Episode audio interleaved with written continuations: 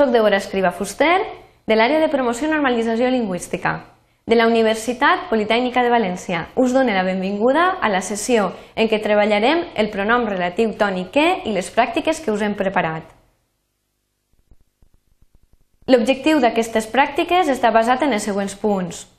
Hem de reconèixer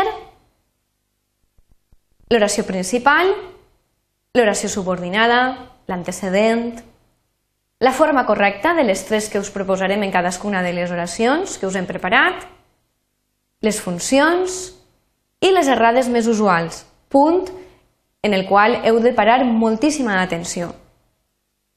Tot seguit, heu de prendre nota dels exercicis i resoldre'ls.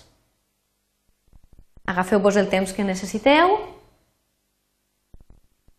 Aquestes són les pràctiques que us hem proposat, són sis, i fixeu-vos que entre parèntesis tenim tres opcions. Heu d'elegir-ne una i solament n'hi ha una de bona.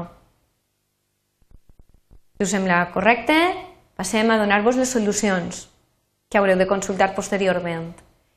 La solució per a la primera oració és la següent. La situació en què es troba l'associació és immillorable. L'oració principal, la situació és immillorable. L'oració subordinada en què es troba l'associació. L'antecedent, la situació. La forma correcta, en què o en la qual.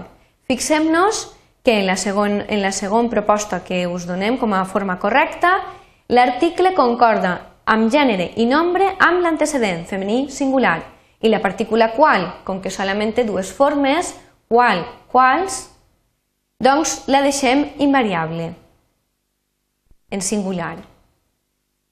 La funció és de tipus circumstancial i les errades més usuals que ens podem trobar és en la que sense accent, en la que amb accent, que àton i que tònic. Per a la segona oració, la, la solució que us proposem és els comerciants desconeixen les mesures a què s'han d'acollir per a vèncer la crisi. L'oració principal, els comerciants desconeixen les mesures. L'oració subordinada, a què s'han d'acollir per vèncer la crisi. L'antecedent, les mesures. La forma correcta, a què o a les quals. Fixem-nos que en l'article determinat estem reflectint el gènere i el nombre de l'antecedent, en aquest cas femení plural, i la partícula qual l'hem posada en plural perquè l'antecedent és plural. La funció és de tipus preposicional i les errades més usuals són a les que sense accent, a les que amb accent obert, que tònic i que, perdó, que àton i que tònic. Per a la tercera oració hem proposat la solució següent. El Penyagolosa és un massís perquè molta gent fa senderisme. L'oració principal, el Penyagolosa és un massís. L'oració subordinada perquè molta gent fa senderisme. L'antecedent, un massís. La forma correcta, per què o pel qual. Fixem-nos novament en la segona opció, així hem fet una contracció de per més el, recordeu-vos que això és molt important, hem reflectit el gènere i el nombre de massís, que és masculí singular, i qual l'hem deixat invariable, perquè és singular. La funció circumstancial i les errades més usuals, pel què, sense accent, pel què amb accent tònic, el que àton i el que tònic.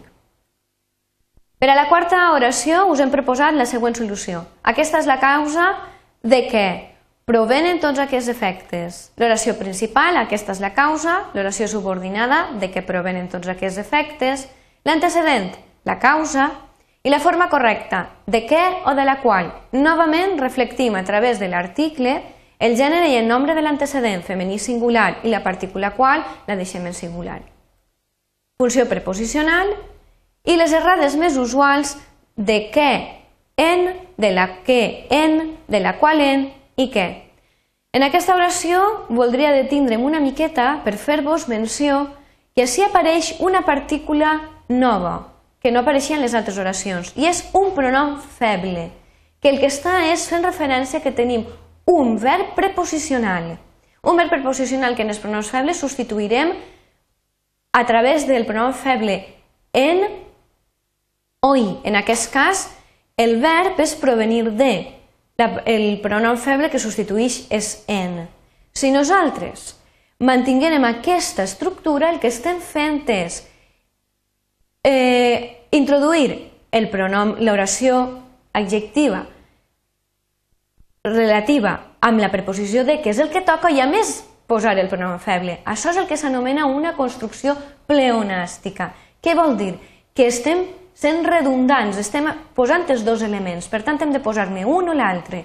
Aleshores, aquestes, aquestes estructures són incorrectes perquè han afegit també el pronom i el pronom no s'ha no no de posar mai, perquè ja tenim la preposició de així. Per tant, no ens cal posar el pronom feble.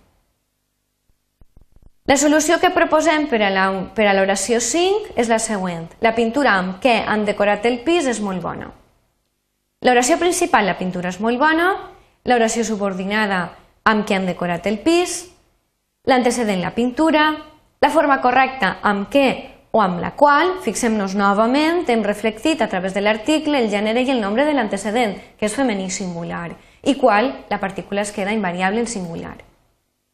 Funció circumstancial i les errades més usuals, amb la que, amb la que amb accent, que àton i que tònic. I arribem finalment a l'oració sisena, per a la qual hem proposat aquesta, aquesta solució. La situació en què es trobava el govern era bastant compromesa. L'oració principal, la situació era bastant compromesa, l'oració subordinada en què es trobava el govern, l'antecedent, la situació, la forma correcta en què o en la qual, i novament reflectim amb l'article el gènere i el nombre, que és femení singular, el reflectim amb l'article la, la partícula qual la deixem invariable, fa una funció circumstancial i les errades més usuals són en la que, amb accent obert, en la que sense accent, que àton i que tònic. Hem arribat, doncs, a la fi d'aquesta sessió. Us doné, com sempre, una bibliografia i uns recursos que podeu trobar, doncs, podeu treballar a l'aula i al CAF, i també material en línia, i la informació de contacte per si us sorgeix algun dubte o algun suggeriment. Us dono les gràcies per la vostra atenció.